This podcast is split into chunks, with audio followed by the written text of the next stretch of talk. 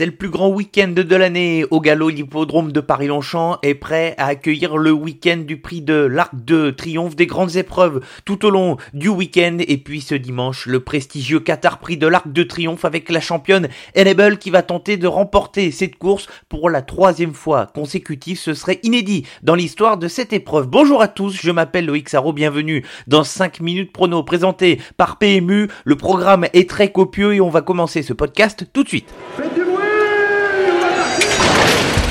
Il s'entre maintenant dans la dernière ligne droite. Faites vos jeux. Et ça va se jouer sur un sprint final. PMU vous présente 5 minutes prono, le podcast de vos paris hippiques.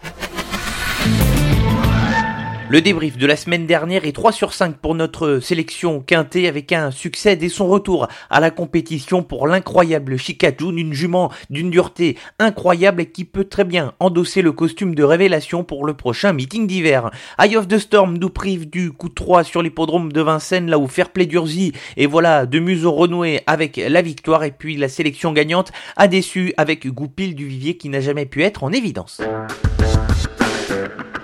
Le programme est très chargé pour ce 5 minutes prono présenté par PMU et la sélection quintée se transforme spécialement pour le Qatar Prix de l'Arc de Triomphe. Ce sera la quatrième course ce dimanche sur l'hippodrome de Paris-Longchamp. Une tirelire exceptionnelle de 2 millions d'euros est au programme et on va sélectionner ici trois chevaux. On va les classer avec nos catégories habituelles. L'incontournable puisqu'on va la sélectionner c'est bien évidemment Enable avec le numéro 8, la double tenante du titre Land Franco Dettori. Son joker réalise une année de 2019 tout simplement exceptionnel. C'est la concurrent à battre au départ de cette course.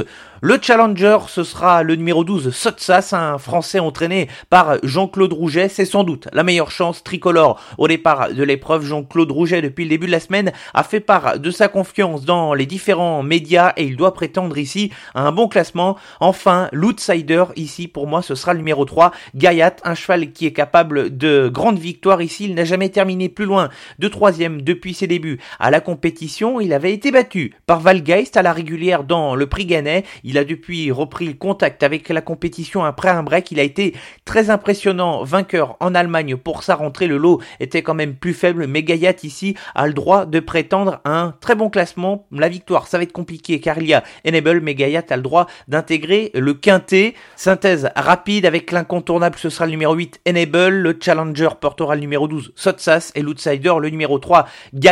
On a plusieurs groupes 1 tout au long du week-end et on va les détailler ensemble tout de suite.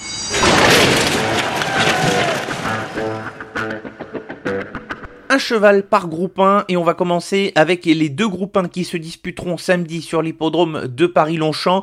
La sixième course ce sera le prix de Royalieu. Je vais faire confiance au numéro 3. Musis Amica, c'est sans doute la principale chance française dans cette épreuve où il y a plusieurs Britanniques qui possèdent des ambitions, mais elle m'a laissé une bonne impression pour revenir de l'arrière-garde dans le prix Vermeil et je pense qu'elle peut viser la victoire et tout au moins intégrer les trois premières places de cette course. Et puis dans la huitième le marathon, le prix du cadran, il va falloir être très fort pour aller chercher DXB. Le cheval est tombé à trois reprises sur l'un des meilleurs chevaux longue distance en Europe, Stradivarius. Stradivarius qui n'est pas au départ de ce prix du cadran et DXB sera le grand favori. Il mériterait de gagner sa course de prestige de niveau groupe 1 et j'y crois bien évidemment pour s'imposer ici.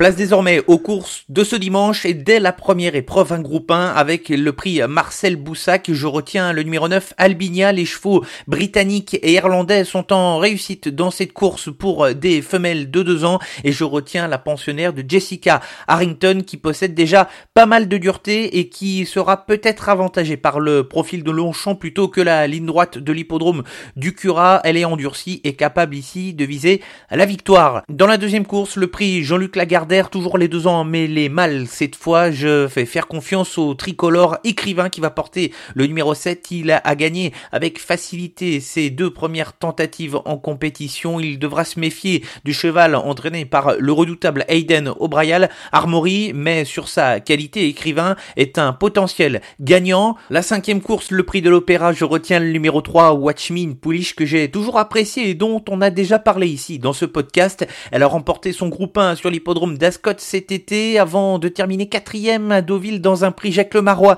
qui a été assez tactique. Le lot est assez bon au papier avec plusieurs Britanniques et des tricolores avec comme With You et Étoile qui peuvent disputer ici un bon classement, mais Watch Me avec un bon parcours est également capable de prétendre à un bon classement. La sixième course sera le sprint du prix de l'abbaye de Longchamp, 1000 mètres et une spécialité britannique, les Britanniques qui ont gagné 9 des 10 dernières éditions de ce groupe 1. Je crois en la victoire de Batache, le numéro 2, c'est un des meilleurs sprinteurs européens. Il a terminé quatrième de cette course l'an dernier. Il revient plus fort cette année en quatre sorties. Il s'est imposé à trois reprises. Il peut prendre sa revanche et sera un des logiques favoris de la course. Enfin, le dernier groupe 1 de ce dimanche sera la septième course, le prix de la forêt. Et je retiens le numéro 5, Safe Voyage, dans une course qui s'annonce très ouverte. Je me raccroche ici à la monte de l'homme Franco Dettori qui réalise en 2019 l'une de ses meilleures années, lui qui est âgé de 47 ans et qui tient encore la dragée haute, Safe Voyage qui court pour la première fois de sa carrière en France, qui a réalisé des performances intéressantes cette année et qui peut viser un bon classement en espérant monter de catégorie avec succès. Voilà, vous savez tout pour ce week-end de, prestige sur l'hippodrome de Paris-Longchamp. Merci à tous d'avoir été à l'écoute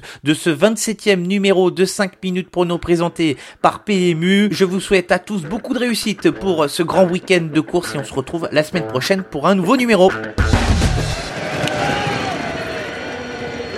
Jouer comporte des risques. Appelez le 09 74 75 13 13. Appel non surtaxé.